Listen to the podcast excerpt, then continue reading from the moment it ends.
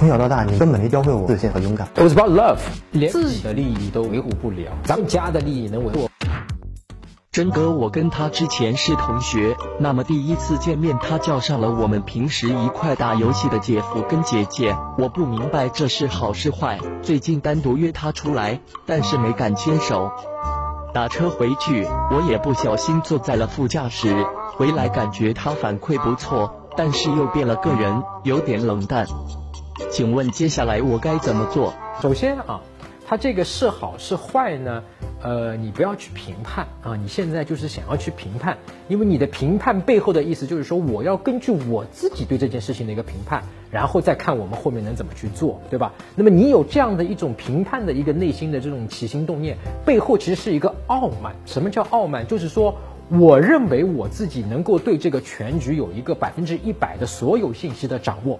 你想过没有？其实你对于当下的这个场景，可能没有办法真正做到百分之一百的一个掌握。比方说，他要跟你出来约会，他带上姐姐姐夫，我们会讲说，哦，他可能会怕尴尬，或者或者他跟你觉得心理上还没有那么的熟，对吧？那么你可能会觉得是坏事儿。但是我们确定吗？我们不确定，因为有没有另外一种可能性？他觉得，嗯。我姐姐跟我姐夫今天正好没事儿，哎，我跟他们关系很好，今天正好约他们一起出来吃饭，对不对？但是具体是哪个，我不能百分之一百的确定，所以我不能说啊，不负责任啊。你自己去研究一下，你自己甚至于可以直接的去了解更多的关于他的一些信息，才能下这个评判。但是我的建议是你不要去下这个评判，很有可能你这评判是错的。你说，哎呀，他的反馈是不错的，但是呢，我感觉他又变了一个人，这也是你又一个评判。而这个评判很有可能是你自己心里面产生的，是脱离他实际情况。他女生可能会觉得你蛮好的，没有什么问题啊，对吧？你自己觉得，哎呦，是不是我做的不好？是不是他不喜欢我了？是不是他对我冷淡了？甚至他对你冷淡这件事情，也是你自己想象出来的，而你只是根据自己内心以往的，或者是内心你最害怕、焦虑的那个事情去下的这个评判。完了，最倒霉的是什么？你知道吗？因为你下了这个评判，你开始怀疑，怀疑，哎呦。他对我冷淡了，他不喜欢我了，我去干嘛？去试探。好了，你一试探完蛋了，为什么呢？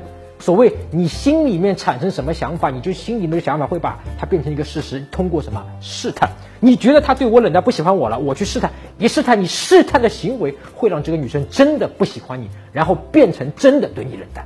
那具体你该怎么做呢？啊，接下来到底他对我什么呢？很简单啊，我们讲过什么关于牵手测试，对吧？其实你你这问题里面好像也提到了，就是你坐在前面了，对吧？你下次还是有机会可以跟他约出来，单独约出来的，对吧？你把他约出来了以后，首先如果他愿意跟你再单独出来，我们以前讲过，对吧？这就是他对你有意思的一个表现。然后呢，你就可以用我们的牵手测试去尝试着跟他牵手。如果牵手了，那肯定啊，你之前的那些担忧啊、评判就没有问题啊，都是错的呀。那么这个牵手测这。我这边就不重复了啊，我们这个之前讲过，你可以在微信公众号上面搜索“陈真”两个字，关注我的公众号啊，然后呢，在里面回复“牵手测试”这四个字啊，你会看到那个具体牵手测试是怎么做的，好不好？搜索微信公众号“陈真”，打开微信，点击上方搜索，输入“陈真”两个字，成功的“陈”，再点搜索，那个戴眼镜的呢，就是我，点一下这个人。点击关注公众号，你就加上我了啊！